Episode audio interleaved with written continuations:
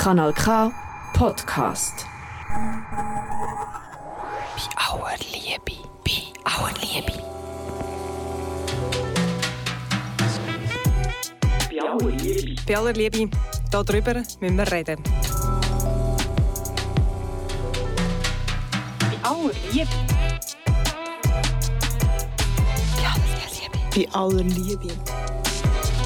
Wir müssen reden. Mein Name ist Zita und ich habe letztes Jahr mein erstes weißes Haar entdeckt.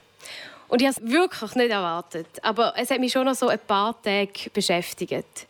Nicht das weiße Haar an sich gar nicht, sondern das Älterwerden.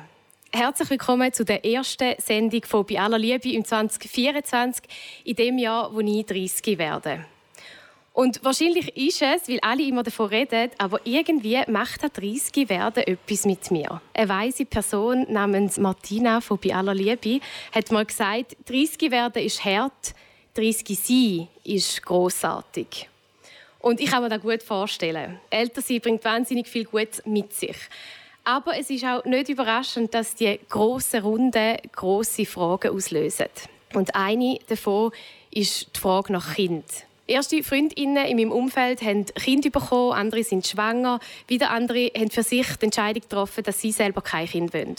Und ganz viele sind unschlüssig, hin und her gerissen. Klar ist, bei ganz vielen ist die Frage präsent. Manchmal bisschen mehr und manchmal bisschen weniger.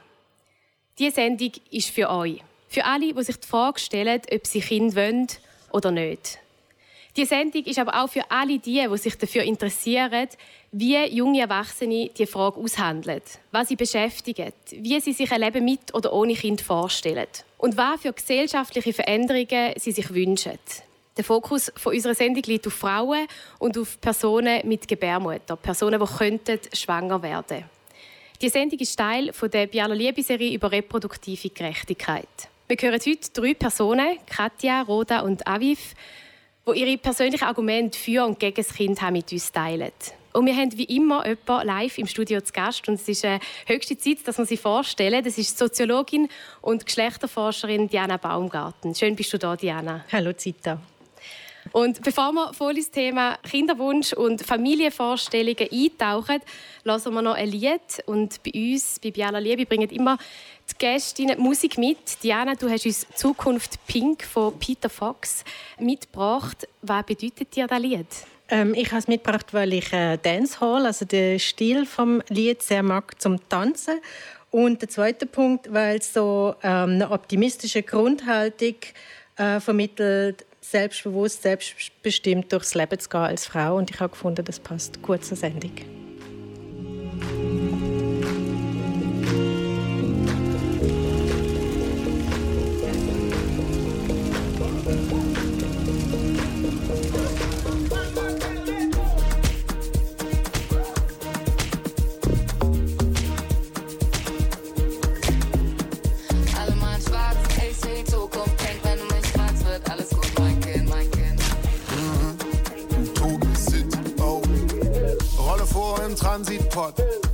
Sonne scheint auf die Blocks.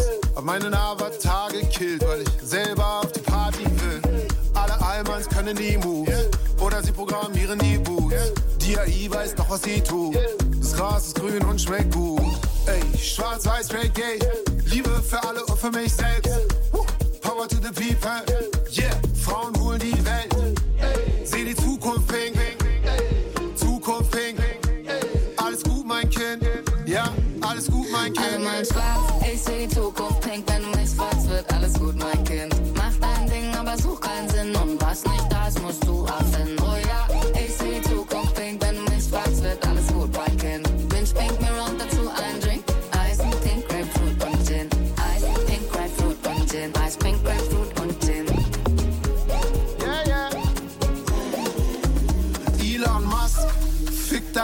Mars-Projekt. Scheiß kalt und arschweit weg. Hab Brandenburg entdeckt. Bianchi Bikes, Future Flex. Alles wird super geil, basta. Frische Musik, frisches Wasser. Alle sind cool mit den Nachbarn. Text me now, I'm a rich motherfucker. Do it yourself, Bauhaus. Keiner braucht bissige Wauwaus. Fieber und lassen die Sau raus. Gibt billige Buden in Downtown. Smileys auf den Weg. Noch blau, meine süßen Future is now. Alle mal schwarz, ich seh die Zukunft pink. Wenn du mich fragst, wird alles gut, mein Kind. Mach dein Ding, aber such keinen Sinn. Und was nicht da ist, musst du erfinden. Oh ja, ich seh die Zukunft pink. Wenn du mich fragst, wird alles gut, mein Kind. Mach dein Ding, aber such keinen Sinn.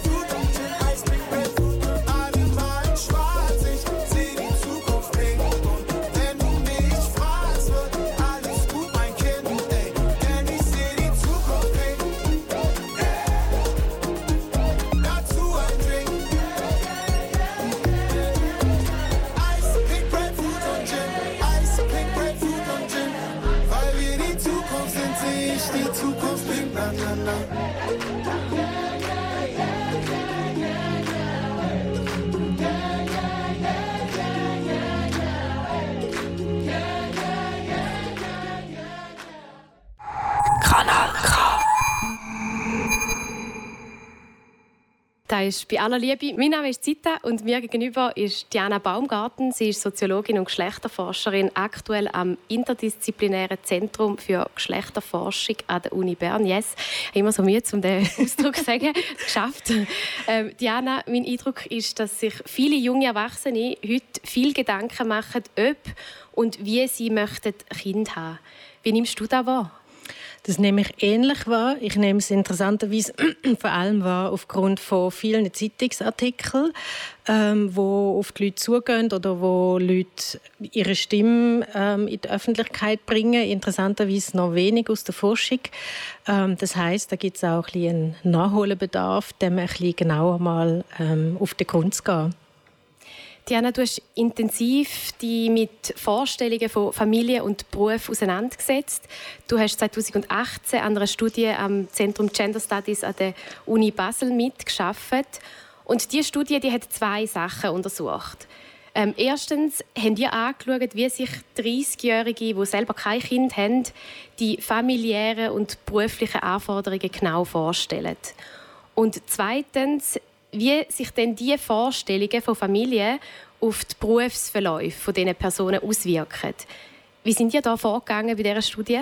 Mhm. Vielleicht kurz bevor ich erzähle, wie wir vorgegangen sind, äh, sage ich vielleicht noch, dass die Studie auf einer Vorgängerstudie aufgebaut hat von meinen Kolleginnen zu ähm, geschlechtersegregierten Berufsverläufen. Das heißt, sie haben sich angeschaut, warum kommt es eigentlich so, dass Frauen in frauentypischen Berufen landen und Männer in männertypischen.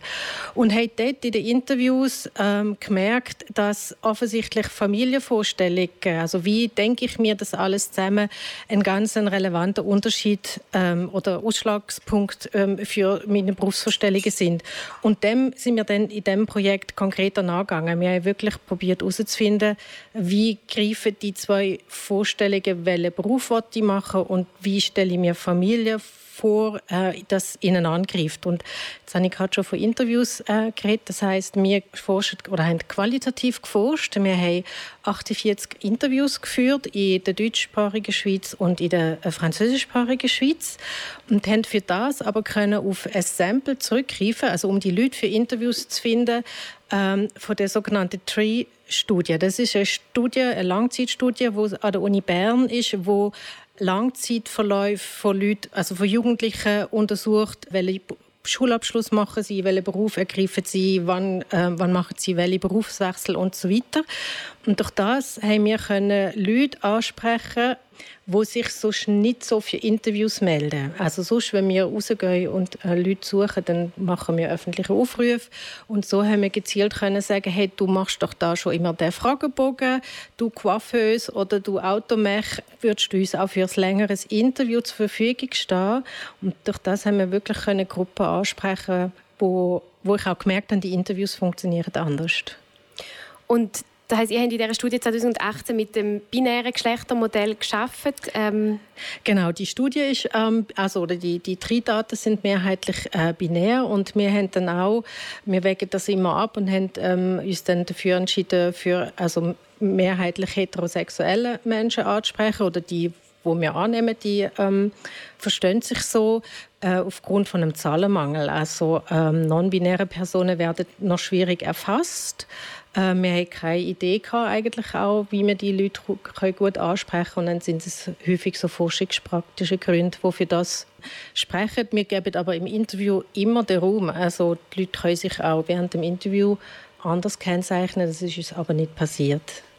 Das heißt, ähm, eben die Ergebnisse basieren auf der Kategorie Frau und Mann. Mhm. Ähm, darum werden wir auch im folgenden Gespräch die Kategorien teilweise benutzen und ähm, eure Ergebnisse beziehen sich mehrheitlich auf heterosexuelle Partnerschaften. Ja, genau. Mhm. Wie stellen sich junge Menschen Familien vor? Diese Frage schauen wir uns jetzt genauer an. Und für das lassen wir das erste Porträt. Wir haben nämlich drei Porträts vorbereitet. Wir hören zuerst Katja. Sie ist äh, knapp 30 ist seit etwa drei Jahren mit ihrem Freund zusammen und sie arbeitet im therapeutischen Bereich mit Kleinkindern. Ich würde sagen, die Frage Kind bekommen hat sich so verändert, dass ich als Mädchen mir da immer so als Rollenspiel vorgestellt habe und einfach das Hammer gefunden habe, eine Mutter zu spielen. Und später es dann eher so ein bisschen aus Angst vor ein Kind bekommen, so mit 17, 18, 19. Und später dann ganz fest auch der Wunsch, zu bekommen und auch die Angst davor, dass es nicht möglich ist. Und jetzt viel mehr die Auseinandersetzung damit, ob ich es überhaupt will. Ich glaube, bei mir war es so, dass ich so einen starken Wunsch hatte und darum auch immer ein bisschen Angst hatte, dass es nicht klappen könnte.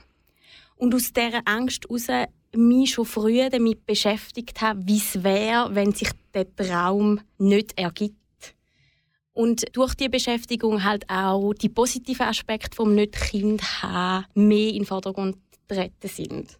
Für mich spricht gegen das Kind haben, dass ich mich sehr gut kenne und meine Bedürfnisse sehr gut kenne und auch meine, meine Schwierigkeiten mit dem Leben teilweise. Ich finde es viel stressig und ja, viel das Leben so an sich jetzt schon und ich auch immer wieder viel mit Menschen und vor allem Müttern konfrontiert bin in meinem Job, wo sehr an die Grenzen von ihren Möglichkeiten kommen. Und vor dem habe ich Angst, dass mir das auch passiert, dass ich ausbrennt bin, dass mir das Leben keinen Spaß macht, dass ich mich so fühle, als hätte ich etwas für immer, wo da ist, wo ich ja nicht verändern kann. Ich glaube, jede Frau und jede Mutter, vielleicht auch jeder Vater, wird in die Phase der Überforderung kommen, weil es einfach es ist einfach wirklich ich finde, eine große Verantwortung, sich für einen anderen Menschen so zu verausgaben, für das Kind so da zu sein und es ja auch wollen, gut machen. Und ich glaube, dort braucht es wie auch noch viel mehr Verständnis dafür und auch Akzeptanz, dass es eine schwierige Aufgabe ist.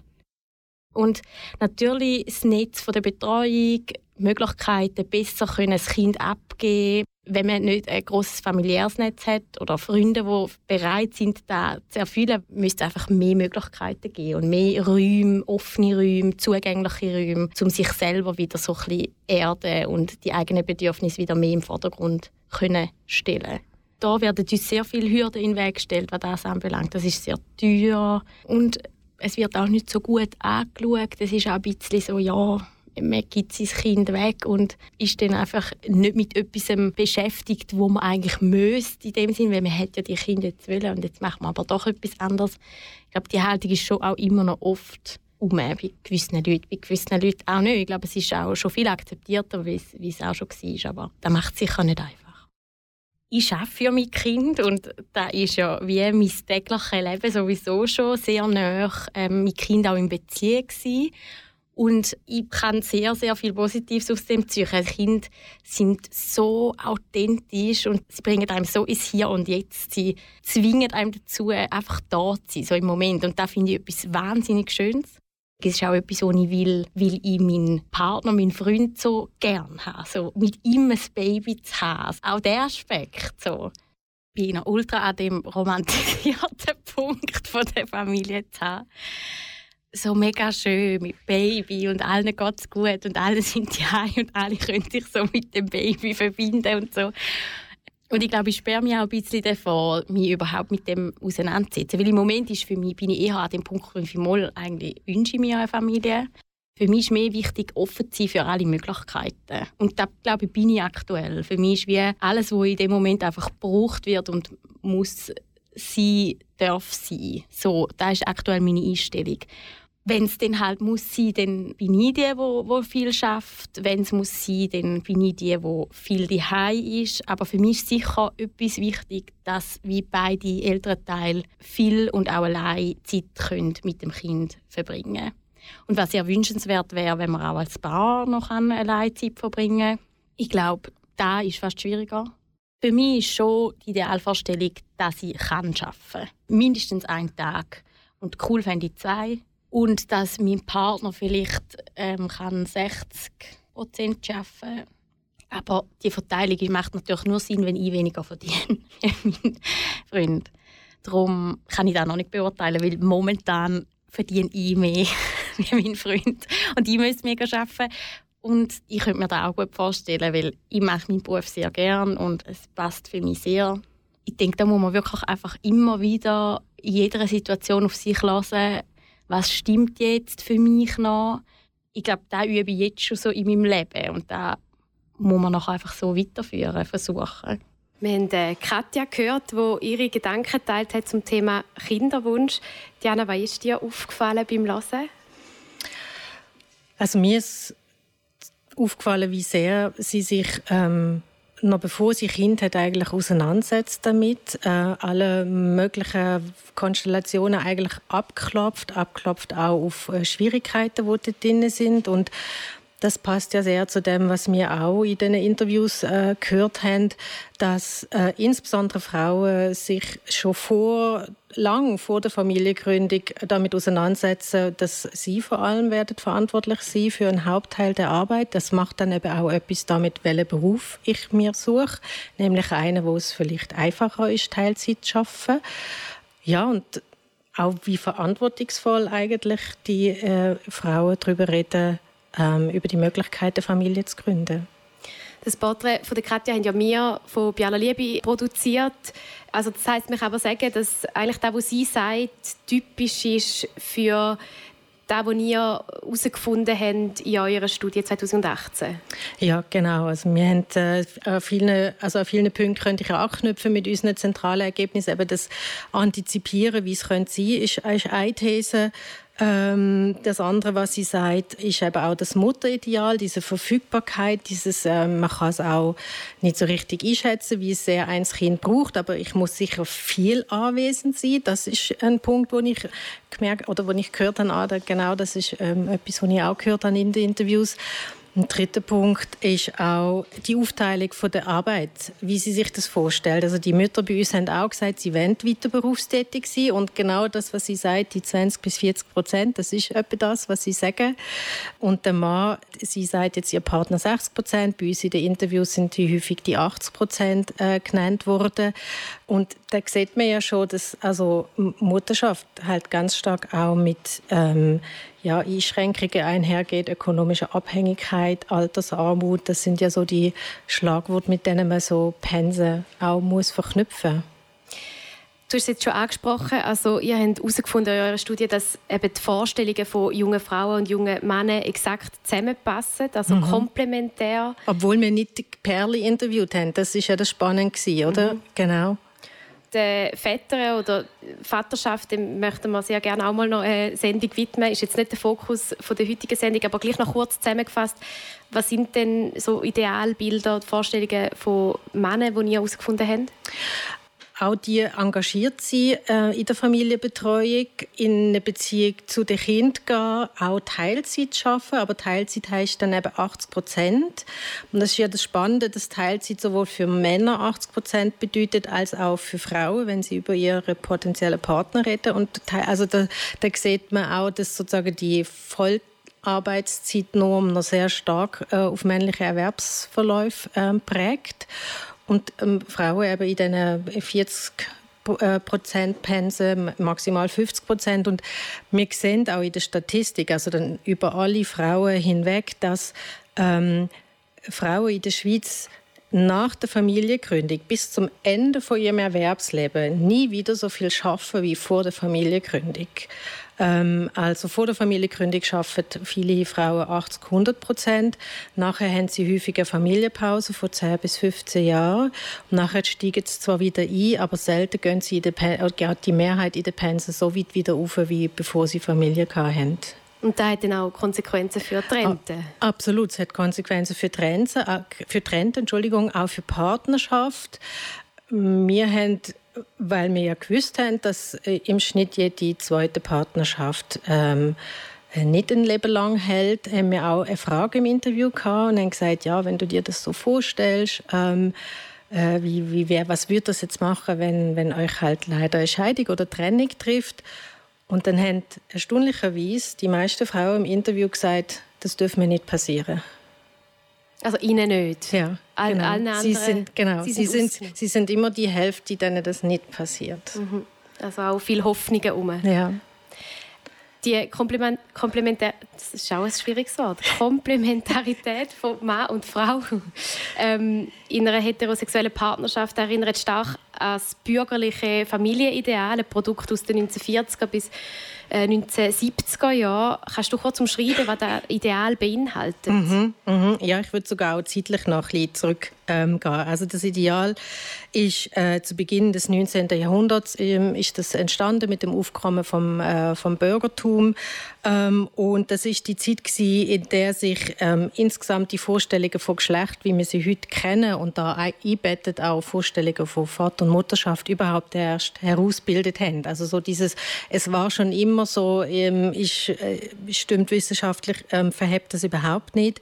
Es ist auch die Zeit, wo im Zuge von einer äh, zunehmenden Säkularisierung eben nicht mehr äh, eine göttliche ähm, Ordnung, die ist die ähm, Machtverhältnis legitimiert, sondern an der Stelle treten eben naturwissenschaftliche Argumentationen und man probiert eben jetzt die Unterschied ähm, im, im Körper, in der Natur zu finden und ähm, probiert sowas wie die Geschlechtscharaktere festzuschreiben. Also man hat dann in die Köpfe geschaut und hat dann äh, den Körper aufgeschnitten und eben probiert herauszufinden, was dann eben Weiblichkeit und Männlichkeit ähm, festmacht oder festschreibt. Und ähm, so sind eigentlich die ähm, hierarchisch strukturierte Geschlechterverhältnisse entstanden, indem man eben auch gesagt hat, Frauen, ja, die sind ja so weich, weich und ähm, sind sanftmütiger und wegen dem ähm, müssen sie halt mehr auf Kind schauen und Männer, die können eben bestehen in dem, in dem Aussenraum. Und so hat sich die Vorstellung nach und nach auch eingeschrieben in die Vorstellungen, wo die Leute hatten, dass das Haus und Familie ist eben das, was zu Frauen gehört. Und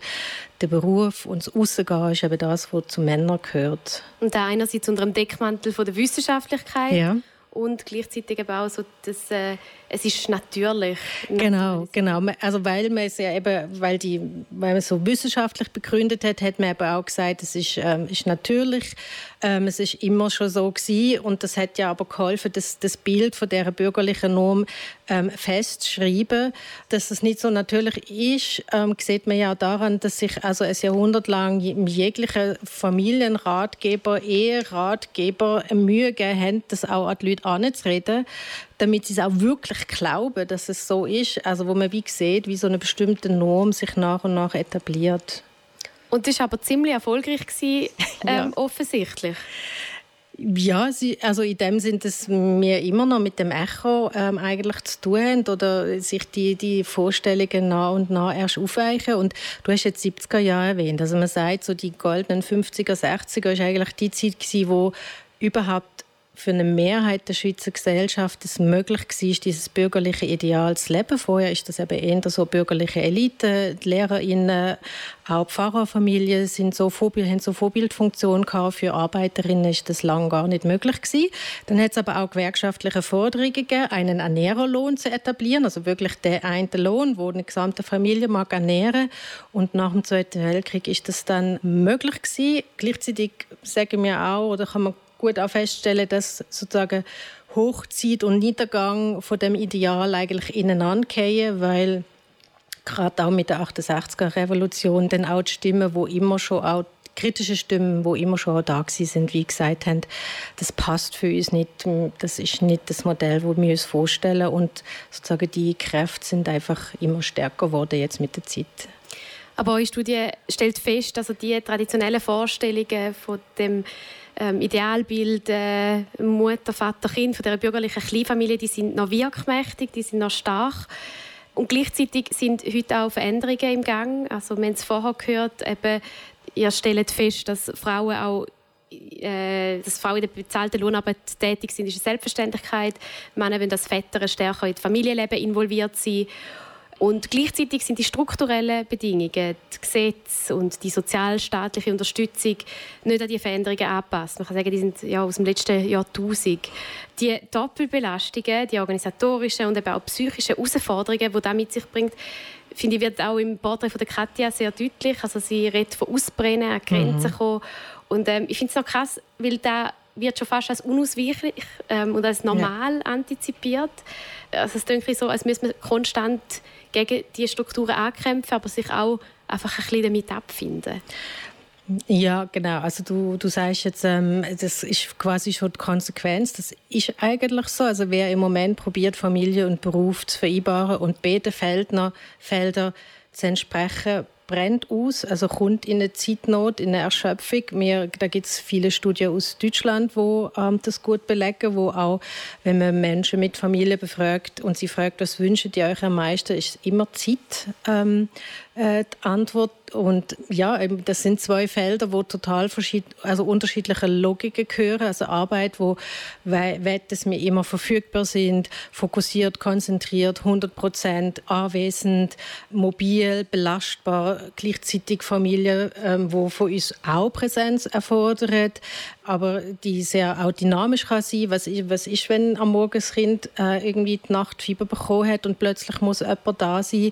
Wir haben in den Interviews auch gehört, äh, insbesondere Frauen stellen sich Erwerbsarbeit eigentlich viel flexibler eben im Sinn von auf so einen Moment können viel besser reagieren vor und da sehen wir einfach das sind also es ist halt leider immer noch ein Entweder oder und statt dem und und äh, weil eure Studie auch vorkommt, ist, dass es eben je nach Branche sehr. Ähm, unterschiedlich ist. Also, dass mhm. es Branchen gibt, die dort mehr ermöglichen und Branchen oder ArbeitgeberInnen, die viel weniger ermöglichen. Und ja. dass dann auch mhm. ein bisschen Glück ist, wo man landet. Äh, Absolut. Das ist auch ein bisschen das Anreden gegen Vereinbarkeit und dann immer die großen Begriff Familie und Beruf zu nennen. Wir haben mir gemerkt, Beruf ist, ist sozusagen nicht so grobe Unterteilung, weil eben soziale Berufe, öffentlicher Dienst, oder öffentliche Verwaltung, dort ist Teilzeit viel einfacher möglich und umsetzbar. Aber natürlich gibt es auch andere Berufsbranchen, wo es sehr schwierig ist, wo jetzt erst die Leute anfangen, Forderungen zu stellen. Malerberuf finde ich so spannend. Auf dem Bau probiert man jetzt äh, bestimmte Firmen mit Teilzeitmodell. Ähm, wegen dem, genau, Beruf ist nicht, also das Berufsfeld muss man einfach differenzierter anschauen. Das sind Spannungsfelder, die sich ergeben äh, in Bezug auf Familie und Beruf. Wir schauen jetzt noch auf Geschlechtervorstellungen und wo dort Spannungsfelder existieren. Und zuerst aber lassen wir noch das Porträt, und zwar das Porträt von Roda. Roda ist Ende 20, queer und in einer Polybeziehung, aktuell mit einem Beziehungsmensch. Roda macht momentan ein Zweitstudium in Informatik und arbeitet in der Kommunikation. Ich habe als Kind bin ich wieder davon ausgegangen, dass ich wieder selber auch Kinder habe. Also ich habe auch klassisch irgendwie Familie gespielt und bin die Mutter in dieser Familie und so. Nachher als Teenager war es wie absolutes Nebenthema gewesen. Dort ist es primär darum gegangen, nicht schwanger zu werden, aus einer Verhütungsperspektive her. Anfangs Mitte 20 hat es sich so ein bisschen verändern, dass es wie so hin und her gewandert ist. Also dann ich mal denkt ja eh Kind und dann wieder, nein, nicht mal viele Kinder, ich sehe es überhaupt nicht. Und es hat so hin und her gefloppt. Und jetzt in den letzten paar Jahren ist es immer wie mehr nachher zum Ding gegangen von, mm, nein, im Fall nicht. Aber ich hatte durch alles durch eigentlich immer gerne Kinder gehabt, so als, als Menschen. Zu sehen, wie das Kind von komplett abhängig zu komplett eigenständig gehen und so die eigene Persönlichkeit sein, das muss wahnsinnig faszinierend sein und auch, muss auch sehr erfüllend sein. Gegen das Kind haben spricht für mich primär dass ich es nicht möchte. Ich möchte nicht mich selber als Person irgendwie müssen aufopfern. Ich möchte nicht meine Zeit müssen daran geben. Ich will nicht mein Leben nach jemand anderem müssen ausrichten. Dann andere Aspekte sind auch noch gesellschaftliche Aspekte. In einer Gesellschaft, wie wir sie haben, ist einerseits Kinder grossziehen überhaupt nicht einfach. Ähm, und dann halt der Aspekt der Multikrise, wo einfach so ein bisschen, ja, wo die Kinder in eine Welt setzen, wo einfach momentan so hart Arsch geht, wenn man das so sagen kann. Und nachher für mich persönlich nochmal ein Aspekt ist auch noch der mit der psychischen Gesundheit. Und ich werde jetzt auch davon rennen. Weil das immer passiert, das passiert von selber. Und zwar hatte ich so lange mit mir selber zu kämpfen, gehabt, dass ich an einen Punkt komme, wo ich okay bin damit. Überlege ich, dass einerseits ich mit den Schwierigkeiten, die ich habe, für jemand anderes verantwortlich wäre, der unter Umständen die Schwierigkeiten auch hat ist mir wie zu viel. Also ich habe nicht das Gefühl, dass ich das handeln könnte. Und es wäre einem Kind gegenüber auch nicht fair. Ein weiterer Aspekt für mich ist sehr fest auch meine Queerness. Als Person, die AFAB ist, also Assigned Female at Birth, als Mädchen aufgewachsen. Teile Leute sagen biologisch gesehen eine Frau, aber das ist ein Diskussionspunkt. Ich bin biologisch in der Lage, Kinder zu bekommen, sagen wir es so. Ähm, ist es für mich schwierig, mir vorzustellen, wie es wäre, jetzt durch eine Schwangerschaft und auch nach der Schwangerschaft meinem Körper ausgesetzt zu sein, weil ich jetzt schon zwischendurch das Gefühl habe, ich komme nicht mit meinem Körper klar. Also der Dysphorie-Aspekt wäre sehr gross. Wenn ich Kinder hätte, würde es mich sehr klar in eine Mutterrolle drücken und mit dem auch sehr fest in ein cis-heteronormatives System. Und alles in mir will es nicht.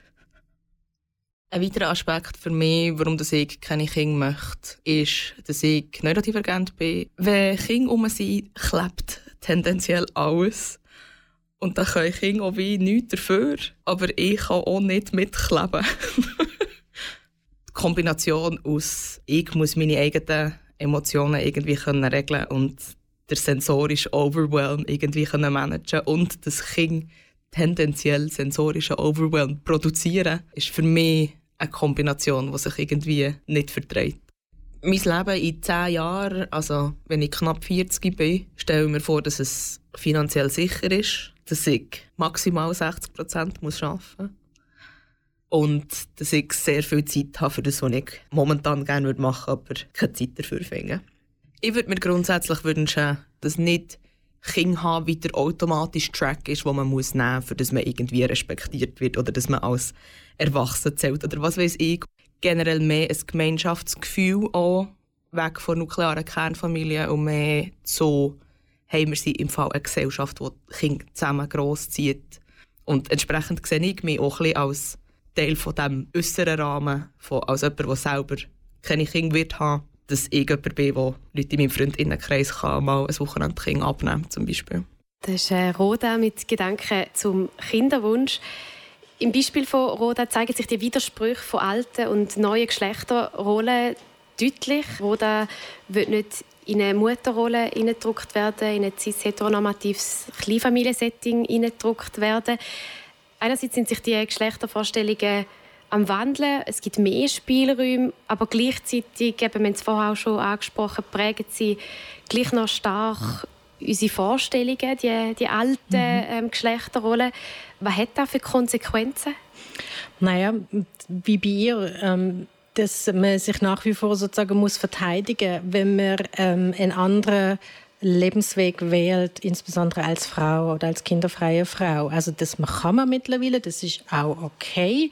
Aber sie sagt ja auch gut, ähm, ähm, ich wollte sozusagen das nicht immer ähm, deklarieren oder wird auch als, als ähm, erwachsene Frau anerkannt werden ohne Kind. Und das, immer wenn wir so Wörter wählen wie ähm, auch respektiert werden oder es ist auch okay, das verweist ja immer auf das alte Ideal und es, wir können, oder es zeigt ja auch, wir können nicht einfach anstehen und sagen, ja, das ist halt ein normaler Lebensweg, wie andere auch also diese, diese Verknüpfung sozusagen von Weiblichkeit äh, oder, oder, Mutterschaft als Teil der weiblichen Identität, das wird ja bei ihr, kommt nochmal sehr stark raus und man kann als Frau gut kinderfrei heutzutage sein, aber man muss sich gut überlegen, wie man das verargumentiert. Also die äh, Schriftstellerin Sheila Heti hat ja mal gesagt, man hat dann, sollte als Frau einen sehr guten Plan haben, warum man das so macht, weil man kann das nicht kritikfrei sein Und eben gerade auch für Personen, die zum Beispiel selber auch Mühe haben, zum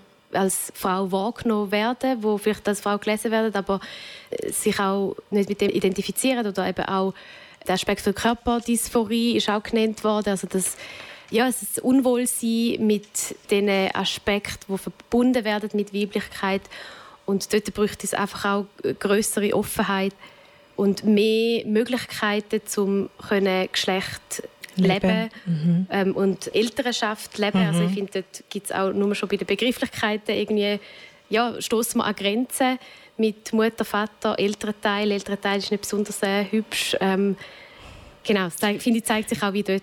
Ja, und es knüpft ja gut an die Sendung von, an die letzte Sendung an, wo die Rechtswissenschaftlerin auch gesagt hat, wir haben gar keine Wörter dafür.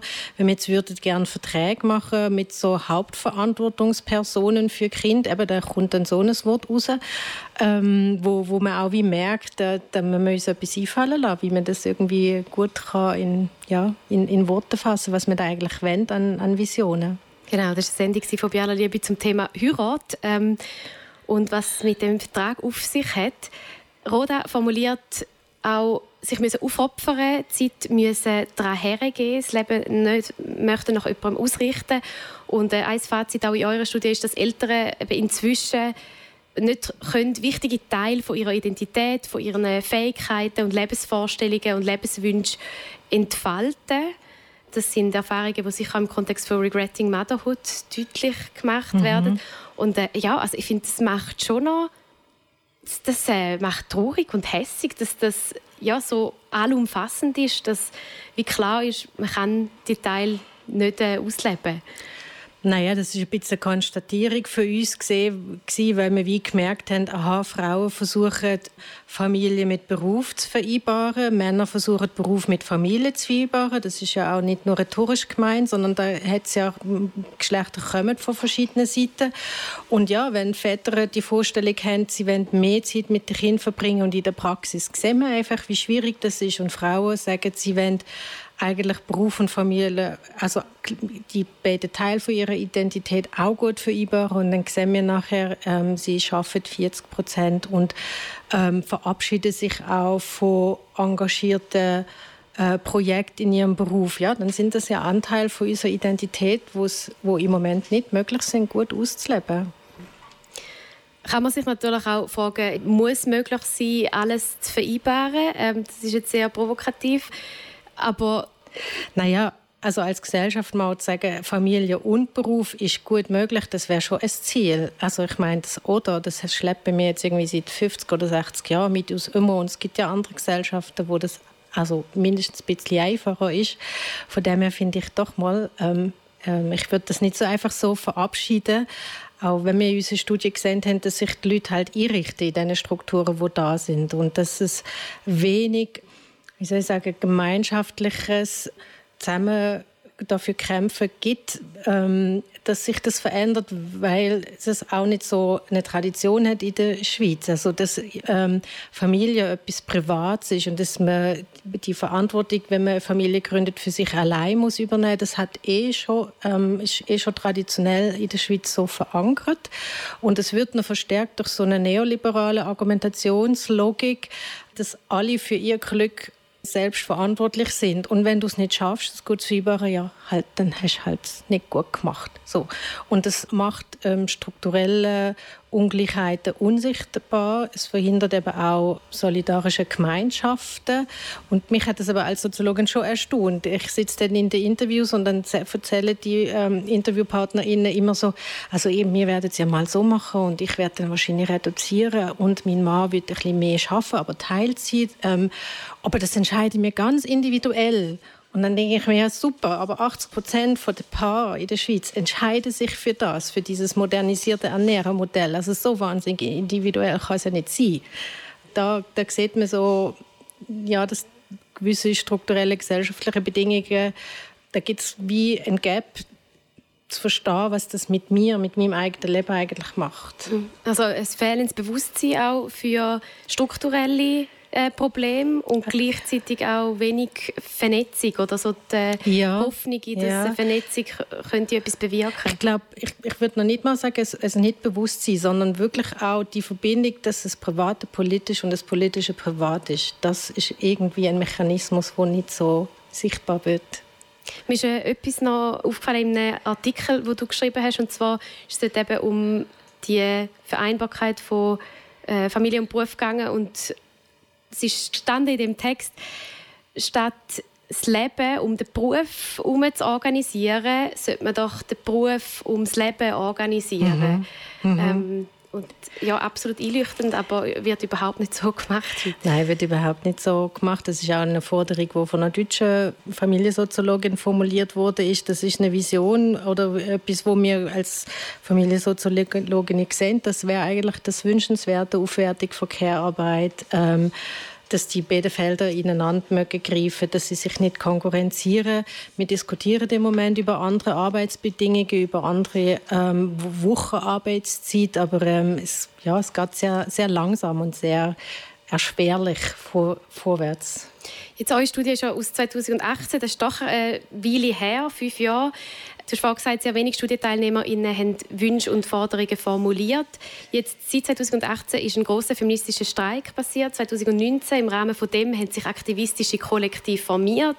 Ähm, wir denken da äh, zum Beispiel an die Eidgenössische Kommission Deine Mutter, EKDM oder Trotzphase, ein Kollektiv, das sich gegen die prekären Arbeitsbedingungen in den mhm. Kitas stark macht sind die Themen, Herausforderungen und Forderungen auch rund um die Elternschaft gleich auch ein bisschen sichtbarer und häufiger geworden in den letzten Jahren? Weißt du deinen Eindruck? Das ist ein persönlicher Eindruck, ja, absolut nehme ich so wahr. Ähm, mir ist die Grenze ähm, vom System, wo wir im Moment haben, ähm, eben die Nichtmöglichkeit, das gut zu vereinbaren, die werden wie immer sichtbarer. Die Kosten von diesen Geschlechtervorstellungen und Normen werden wie immer diskutabler. Das ist ja auch ein Zeichen vom Aufweichen von diesen alten Vorstellungen. Und ich kann mir nur wünschen, dass die Diskussion äh, weitergeht und nicht einschläft. Und all die Gründe, die Herausforderungen, die Widersprüche, die Barrieren, die man mit ihnen zu kämpfen hat, die führen auch dazu, dass äh, immer mehr Menschen sich gegen das Kind haben, entscheiden. Ähm, da ein paar Zahlen noch. Laut Bundesamt für Statistik wollen ca. 9 Prozent, also knapp jede zehnte Person ähm, im Alter von 20 bis 29 kinderlos bleiben. Tatsächlich sind es dann bei den 50 bis 59-Jährigen ist jede vierte Person kinderlos. Und äh, ja, das ist vielleicht noch ein Kommentar dazu. Es ist ein Kontinuum, also kinderlos. Manchmal sagt man eben auch kinderfrei. Das ist ein Begriff, der sich äh, immer mehr durchsetzt. Und zwar ist das Kontinuum von der ungewollten Kinderlosigkeit bis zum ganz bewussten Entscheid, ich möchte kein Kind. Und äh, die Gründe sind ganz vielfältig, mhm. wieso ähm, mhm dass man unfreiwillig auch kinderlos ist. Ähm, nur zum einen nennen jetzt noch die Hürden, wo auch gleichgeschlechtliche und queere Beziehungen zum Beispiel damit konfrontiert sind. Ähm, an dem möchten wir gerne mal noch eine Sendung widmen. Ähm, auf die ungewollte Kinderlosigkeit gehen wir jetzt aber nicht äh, näher darauf ein. Es gibt wirklich äh, viele Themen noch zu besprechen. Wenn ich aber noch möchte ansprechen, ist etwas, was auch Roda erwähnt hat, ist die Vorurteile, wo bewusst kinderfreie Personen damit konfrontiert sind. Ähm, häufig wird ihnen auch Egoismus vorgeworfen. Und da dahinter steckt ja die Erwartung, dass man sich müsste aufopfern. Naja, dahinter steckt auch die Erwartung, dass jede Frau einen, einen Kinderwunsch hat, qua Frau sie oder Gebärfähigkeit, wie auch immer. Ähm, ich habe bisher auch wenig deutschsprachige Forschung gesehen zu wirklich ähm, diesen bewusst kinderfreien Personen. Ich fände es auch spannend, dazu zu forschen, auch in der Schweiz dem äh, stärker äh, mal ähm, nachzugehen. Und ähm, die Frage war Kritik an dem. Ja, also was da dahinter steckt, hinter dem Egoismusvorwurf. Äh, naja, man verweigert, man verweigert sozusagen einem bestimmten Bild von, von Frauensein zu entsprechen. Das ist irritierend. Ähm, wenn wir sozusagen die alten Normen im, im Hinterkopf ähm, haben. Wir dürfen aber auch nicht vergessen, dass etwa ein, ein knappes Drittel von einer, von einer Generation immer schon kinderfrei war. Das geht ein bisschen verloren in dieser Diskussion, dünkt es mich amix, weil auch schon zu ähm, feudalen Zeiten haben ja gar nicht alle Leute dürfen heiraten und man hat eigentlich erst eine Familie gründen, wenn die Versorgungssicherheit gegeben war. Es hat immer schon Frauen in Klöster gegeben. Also sozusagen die kinderfreie Frau ist ja jetzt keine Erfindung von, von heute. Und aber auch dort noch viele Bilder, ähm, unter anderem da von den Hexen, wo sich wie mhm. in die Gegenwart äh, mhm. ziehen. Ein Aspekt möchte ich noch ansprechen, und zwar der von der Multikrise, wo auch vorgekommen ist, die mhm. Klimakrise, wo auch immer stärker ähm, ja, Thema ist bei dem Kinderwunsch? Ist etwas, das 2018 bei euch noch nicht ist, Nein, ist nicht so, ist nicht so auftaucht. Ich nehme das auch stärker als Begründung jetzt war auf, auf Basis von Artikeln in Zeitungen und Zeitschriften, die auftauchen. Auch das wäre ja total spannend, zum wie sagen, aha, die sozusagen Zukunftssorgen, die Leute umtreiben, äh, bringen sie auch dazu, sich gegen Kinder zu entscheiden. Insgesamt finde ich aber auch bei beiden Tonspuren jetzt sich überhaupt zu überlegen, wie wird es sein mit Kind. Das ist ja auch etwas Gutes, dass wir das machen. Also ich meine, ich habe ursprünglich mal vor langer Zeit Pädagogik studiert und ich finde so, ja, also bitte überlegt euch das, ähm, ob ihr wirklich die Kraft habt. Ähm, Roda sagt das, ich, das muss für mich innerlich auch stimmen und wenn ihr feststellt, hey, ich kann gut ein unterstützendes eine unterstützende Freundin sein, dann ist das doch auch okay. Also ich finde ja wirklich, es sollten die Leute Kind bekommen, die das für sich gut können bejahen, mit, mit all den Schwierigkeiten, die sie haben. Und ich finde es nicht schlimm, wenn die Geburtenraten wegen dem nicht so sind, wie die Demografen sie gerne hätten. Für all die, die sich für das Thema Klimakrise in Bezug auf Kinderwunsch interessieren, eine neue Podcast-Empfehlung äh, «Mutter aller Krisen» beschäftigt sich äh, in mehreren Folgen mit dem mhm. Thema. Jetzt lassen wir noch das letzte Porträt, und zwar hören wir die Aviv. Sie ist 31, hat ein dreieinhalbjähriges Kind, wohnt seit drei Jahren in der Schweiz und ist freischaffende Künstlerin und hat zwei Teilzeitanstellungen im Kulturbereich. Es war immer mein Traum, eine Mutter zu sein. und nicht nur für ein Kind, sondern für viele Kinder. Die Frage war mehr, ob es wäre meine Kinder von meine Körper oder anderen. Aber eine Mutter zu sein war immer klar für mich.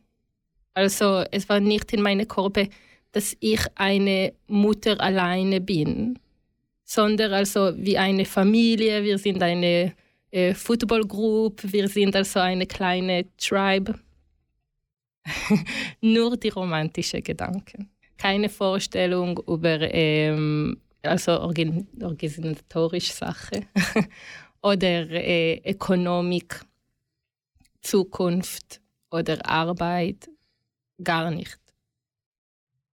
Jeder Mutter, das ist ganz anders.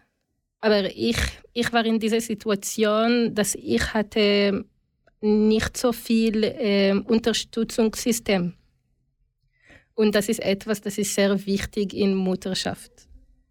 Und deshalb ich war viel mit meiner Tochter und auch alleine mit meiner Tochter. Ähm, alleine in unserer Sprache, das ist anders als äh, Deutsch oder Berndeutsch. Und auch in Betreuung oder Taking Care. Äh, ich hatte auch Breastfeeding, das ist auch ein Teil in, zuerst in den Beziehungen. Und, und sie war wirklich wie meine beste Freundin auch, ob sie kann nicht sprechen. Und dann langsam, es gibt diese Zeit, dass wir sind zwei Menschen. Sie ist ein Mensch für sich selber und ich auch. Und das ist nicht schwierig nur für sie, auch für mir. Und auch die Frage, äh, wem bin ich jetzt? Also ich bin nu nicht nur eine Mutter für meine Tochter, sondern auch eine Person für viele andere Menschen. Und das gebe mir auch diese meaningful Gefühl. Ich finde das schon Mutter sein, weil das mir eine bessere Menschen macht. ich denke, ich lerne mit der Mutterschaftssache, dass eine Person kann nicht lernen. Das macht eine Challenge zu der Beziehung von zwei Menschen, also die, ob das ist zwei Mutter, zwei Vater, Vater und Mutter. Also das macht viel. Ich denke viel über mein Leben mit meinem Partner, bevor wir Eltern waren. Und ich vermisse das. Und auch meine Freiheit zum Bewegungen. Ich liebe Be Bewegung alleine. Und ich liebe äh, dem Nacht, das Nacht. also ich war viel, ich war wirklich sehr aktiv in dem Nacht. Und jetzt ich bin ziemlich immer in dem Haus. Geld. Wenn ich arbeite in meinem Haus und ich bin mit meiner Tochter die ganze Zeit, ich mochte ein bisschen Geld über das ähm, zu nehmen, also weil nur das, äh, das Land gebe mir das Gefühl, dass sie sehen ich, also dass sie sehen die Arbeit, die ich mache, also weil andere Frauen, dass sie gehen zum Arbeiten, sie bezahlen für andere Personen, das betreut zum deine Kinder. Also ich denke, das ist wirklich ähm, sehr wichtig. Das ist auch ein äh, Unterstützungssystem. Es ist nicht eine Entscheidung. Also das ist wirklich etwas Körperliches. Die romantische Gedanke war immer in meinem äh, Kopf, auch wenn ich äh, von zwölf Jahren war, auch weil meine Personalgeschichte in meiner Familie oder so. Aber diese körperliche Gefühl, ich hatte wirklich, wenn ich ähm, 28 war, ich hatte diese Gefühle in meinem ganzen Körper. Und das ist, weil wir ein Teil von, von Natur sind. Also, und dann, das ist wirklich die Frage, was wir machen mit dieser Energie. Also, ob wir mochten, Kinder zu bringen oder diese Energie in der Körper, wir möchten etwas anderes zu machen. Wenn das Porträt von der Aviv hört, Aviv wünscht sich mehr Wertschätzung für Kinderbetreuung, mehr Wertschätzung auch in Form von ähm, finanziellen. Ähm, wir sind schon fast am Schluss von dieser Sendung angekommen. Wir haben vorher darüber geredet, wie wenig verbreitet das es ist in der Schweiz Forderungen zu stellen, sich zu verbünden, auch politisch, dass eben Betreuung privatisiert wird, dass die Verantwortung individualisiert wird, also dass man einfach davon ausgeht, man selber muss büscheln und schauen und äh, wenn man vielleicht Glück hat, hat man noch einen Arbeitgeber, der gnädig ist. Ähm, darum möchten wir jetzt zum Abschluss noch ein bisschen Raum geben, diesen Forderungen, diesen Wünschen, diesen Hoffnungen. Und ähm, Diana Baumgarten, was wünschst du dir oder was forderst du für die Zukunft? Ich schließe mich gerne äh, dem Wunsch von Aviv an, dass ähm, ich mir wünsche, dass mir uns als Gesellschaft gelingt, Sorgetätigkeit nicht nur äh, als zentral, sondern als absolut unabdingbar anzuerkennen. Ähm, wir alle sind davon abhängig, dass äh, Leute an verschiedenen Stellen in unserem Leben für uns Sorge tragen und dass wir das anerkennen als eine der äh, wichtigsten Tätigkeiten, die es eigentlich in unserer Gesellschaft gibt. Merci vielmals euch allen für die Statements. Merci vielmals allen, die zulassen und äh, dabei sind. Wir sind am Schluss von dieser Sendung angekommen. Dieser Sendung über äh, Kinderwunsch- und Familienvorstellungen unsere Gästin Diana Baumgarten, merci vielmals, bist du da gewesen und merci für die ähm, spannenden Einblicke in eure Studie. Ja, danke für die Einladung. Folgt uns auf Insta bei Underline aller Underline Liebe. Bleibt gesund. Bye bye. Das ist ein Kanal K Podcast Jederzeit zum Nachhören auf kanalk.ch oder auf deinem Podcast App.